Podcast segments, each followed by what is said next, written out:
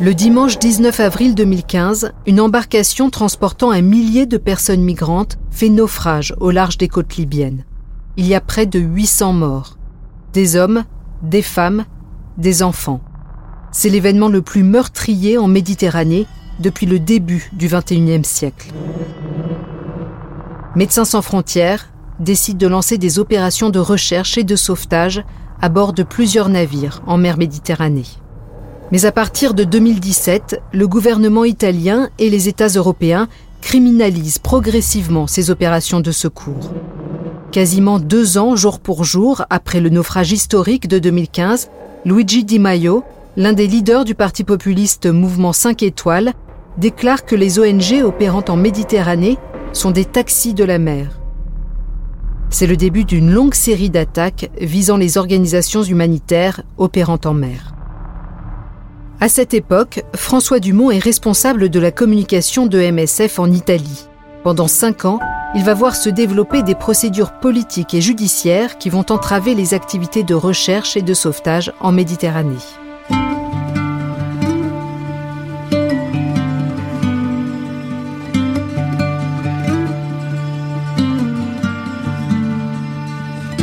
Vous écoutez Première Ligne, un podcast produit par Europe 1 Studio pour les 50 ans de Médecins sans frontières. Chaque semaine, on vous emmène à la rencontre d'un membre des équipes MSF qui se remémore une mission, quelques jours ou plusieurs mois sur le terrain qui ont changé sa vie. Dans cet épisode, François Dumont raconte le bras de fer de l'association avec l'Italie et l'Europe contre la criminalisation de l'aide aux personnes migrantes en Méditerranée. En 2015, quand les opérations de sauvetage commencent, euh, l'opinion publique italienne est, clairement favorable euh, à l'augmentation des navires de secours. Et les médias italiens en font un peu des tonnes parfois, euh, nous appelons les, Angeli del Mare, les anges de la mer. Ça nous met même un petit peu mal à l'aise parce qu'on n'a jamais demandé d'être appelé des, anges de la mer. On est en train d'essayer de, limiter le nombre de morts en Méditerranée. Il y en a eu quand même des milliers depuis les dernières années.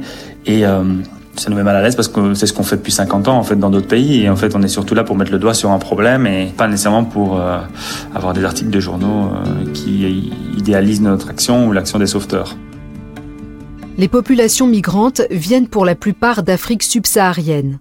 Elles rejoignent la Libye pour tenter de trouver du travail ou pour gagner les côtes européennes. Depuis 2011 et la chute du président Kadhafi, le pays est plongé dans une guerre civile sans fin des trafiquants de toutes sortes et des milices armées enferment les migrants dans des centres de détention et leur font subir des traitements inhumains.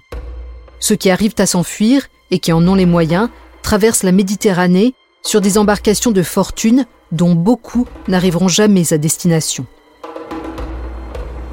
Quand on a une opération de sauvetage et que hum, les gens nous voient arriver, ils savent pas encore exactement euh, qui on est. Euh, dans ces cas-là, souvent, ce qu'on entend, c'est No Libya, No Libya pas la Libye, pas la Libye.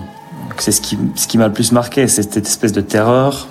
Et on a vu même par la suite, il y a même des gens qui se jettent à l'eau, sans savoir nager, mais qui se jettent à l'eau, par peur de se faire embarquer vers la Libye, ou plutôt que de se faire embarquer par les gardes-côtes libyens, qui de plus en plus ces dernières années ont, repris possession en fait de, de la zone de secours en face des côtes de la Libye et qui interceptent les, les migrants et réfugiés, qui les ramènent vers les centres de détention en Libye. Et maintenant, la majorité se font intercepter, ramener manu militari. Et, voilà, ce qui est le plus marquant, c'est ça, c'est nos Libya, nos Libya.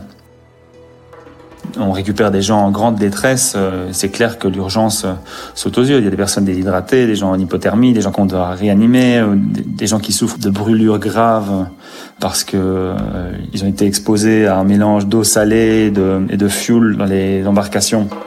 Euh, sous le soleil pendant des heures et donc ils ont des brûlures au troisième degré euh, quand ils, ne sont pas d'ailleurs en, situation critique. Euh, il y a les, signes de torture, des violences par balles de la Libye, donc il y a énormément de besoins. Ça a commencé à changer autour de 2017.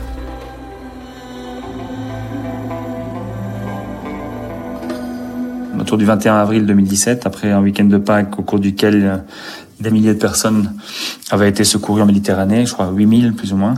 Le vice-président euh, de la Chambre des députés à l'époque, Luigi Di Maio, du mouvement 5 étoiles, qualifie euh, les, navires affrétés par les ONG humanitaires de taxis des mers.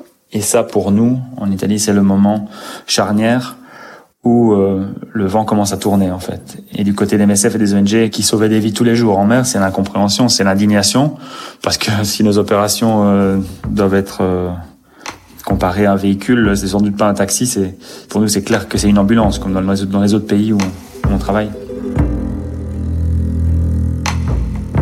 On se rend pas tout de suite compte en fait de l'ampleur ou de l'impact que ça va avoir sur le long terme en fait. Mais ça se passe très vite parce que quelques jours après, quelques semaines après, on commence à voir l'émergence de, ce qu'on appellera ensuite le délit de solidarité. Euh, début mai, les premiers journaux euh, commencent à mentionner euh, des enquêtes judiciaires, les enquêtes du parquet de Trapani en Sicile. Apparemment, des, des collègues de Médecins sans frontières et d'autres organisations humanitaires de la société civile sont mis en cause y compris publiquement. Euh, on évoque le délit de complicité d'immigration clandestine, euh, d'hypothétique collusion entre les personnes à bord des navires humanitaires et, et les passeurs, les trafiquants d'êtres humains. Il y a aussi euh, très vite, ce mois-là, euh, le procureur de Catane, Zuccaro, qui commence à déclarer à tout va dans les médias que les ONG sont peut-être financées par des trafiquants. On se rend compte que c'est une véritable campagne de diffamation qui commence en fait. Euh, C'était pas juste les déclarations de, de Di Maio, c'est une série en fait. Et, on voit maintenant le pouvoir judiciaire aussi qui commence à nous mettre en question publiquement dans les médias, mais aussi très concrètement, on a des collègues qui sont euh, cités dans des enquêtes. Les enquêtes sont, on espère, vont être abandonnées, mais ça jette le doute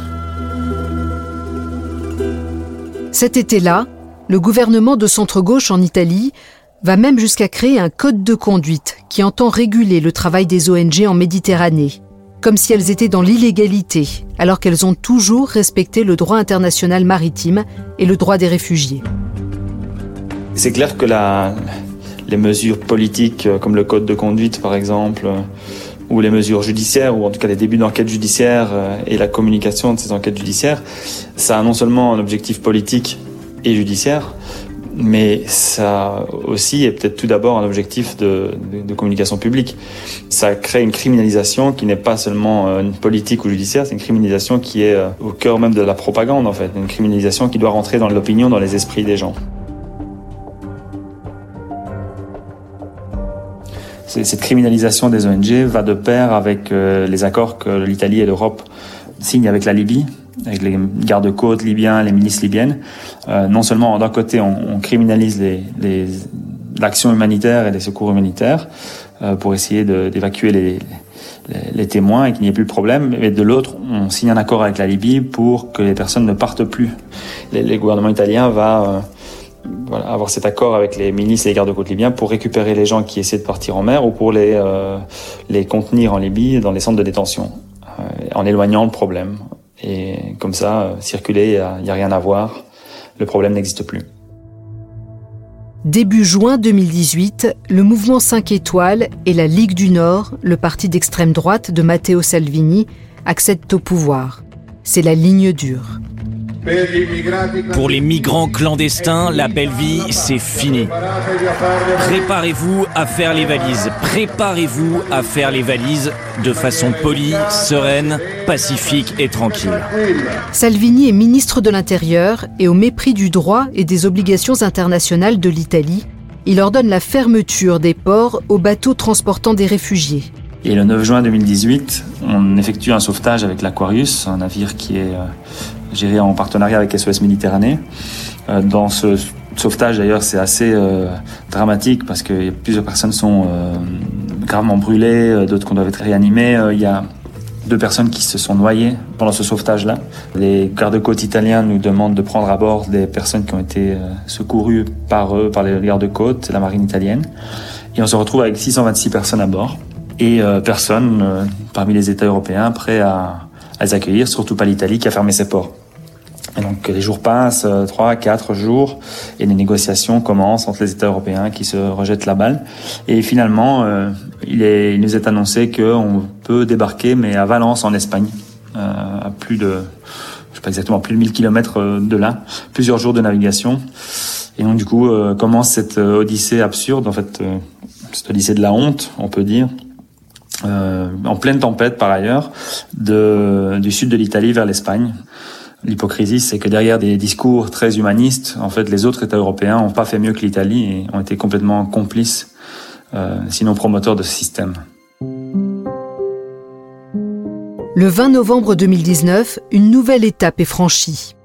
François et son équipe apprennent dans la presse que le parquet de Catane accuse Médecins sans frontières et le navire Aquarius de trafic illicite de déchets.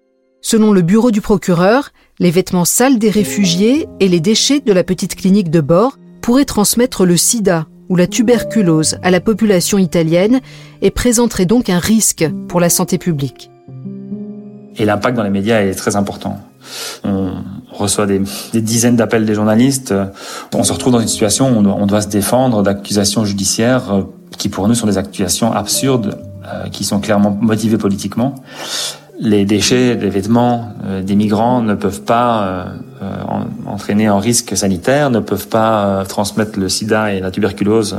Ça ne se transmet pas de cette manière-là. Et en fait, c'est aussi un moment charnière où on voit que les autorités vont utiliser tous les moyens possibles pour essayer de liquider les, les opérations de recherche et de sauvetage en mer des ONG. Et euh, il s'arrête pas là en fait. Euh, quelques temps plus tard, euh, euh l'Aquarius qui navigue sous pavillon du Panama, en fait, se voit retirer son pavillon par le gouvernement du Panama à la suite de pression politique de l'État italien. Et à l'époque, c'était le dernier navire ONG en mer. Euh, donc ça veut dire que euh, il n'y a plus d'options de, secours euh, humanitaire. Il y a encore les, des gardes-côtes et les, les, navires militaires et les navires commerciaux, mais il n'y a plus de navires euh, des ONG humanitaires en mer à ce moment-là. N'aurait jamais pensé qu'on serait passé des Angeli del Mar et à Taxi del Mar et des Anges de la mer au Taxi de la mer en si peu de temps et avec de telles conséquences dramatiques pour les réfugiés, parce qu'à la fin, c'est ça qui compte, c'est ça euh, la pire des conséquences. Aujourd'hui, on n'en parle plus de ce qui se passe en Méditerranée. On voit sur les côtes turques le petit Aylan Kourdi qui, qui s'est noyé et on voit son petit corps sans vie et, et, ça émeut le monde entier pendant trois jours et puis on n'en parle plus. On a vu le camp de réfugiés de Moria qui brûle, ça émeut tout le monde pendant 10 heures et puis on n'en parle plus. Quelques larmes de crocodile et puis voilà. Puis après, euh, les médias aussi n'en parlent plus. Et, le problème s'éloigne parce qu'on d'un côté on bloque les ONG, de l'autre côté on, on, sous-traite le problème à la Libye. Et comme je disais, voilà, circuler, il n'y a rien à voir. À la fin, le problème euh, médiatiquement n'existe plus et, et donc ça permet de faire croire qu'il est résolu. À partir de juillet 2019, MSF reprend les opérations de secours en mer, d'abord avec SOS Méditerranée, à bord du navire Ocean Viking, puis en partenariat avec l'ONG Sea-Watch, à bord du Sea-Watch 4, en août 2020. Mais un mois plus tard, le bateau est à son tour immobilisé par les autorités portuaires italiennes pour inspections administratives, ce qui bloque à nouveau les activités de recherche et de sauvetage. En avril 2021, il ne restait plus que l'Ocean Viking en Méditerranée centrale pour porter secours aux migrants. Au mois de mai, MSF a relancé des opérations en mer à bord d'un nouveau navire. Depuis 2014, il y a eu 20 000 morts en Méditerranée. Et euh, de 2015 à 2020, MSF a secouru plus de 80 000 personnes, 450 opérations de sauvetage, euh, et les morts continuent en Méditerranée. Euh, en 2020, il y a eu 1400 morts. Les personnes qui ne sont pas dans ces 1400 personnes, il y en a sans doute de nombreuses autres qui sont mortes sans témoins, sans qu'on puisse même les, comptabiliser dans ce bilan.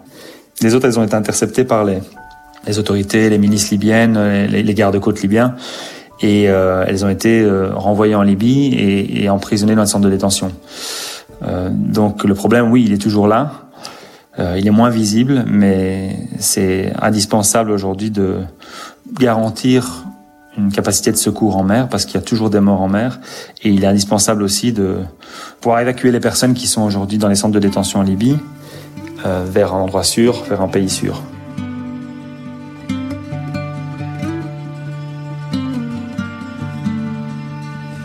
Première ligne est un podcast produit par Europe 1 Studio pour Médecins sans frontières. Je m'appelle Asia Chiab, je travaille chez MSF et je vous ai raconté cet épisode. Il a été réalisé par Julien Tarot et produit par Timothée Magot avec Agnès Varenne-Leca. Merci à François Dumont pour son témoignage. Vous pouvez nous suivre sur Apple Podcast, y laisser des commentaires et des étoiles sur le site de MSF, d'Europe 1, sur Google Podcast, Deezer, Spotify et toutes vos plateformes d'écoute. À jeudi prochain pour un nouvel épisode.